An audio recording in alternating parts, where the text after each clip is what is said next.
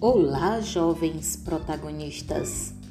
Jamais considere seus estudos como uma obrigação, mas como uma oportunidade invejável para aprender e conhecer a influência libertadora da beleza do reino do Espírito para seu próprio prazer pessoal e para proveito da comunidade a qual seu futuro trabalho pertencer.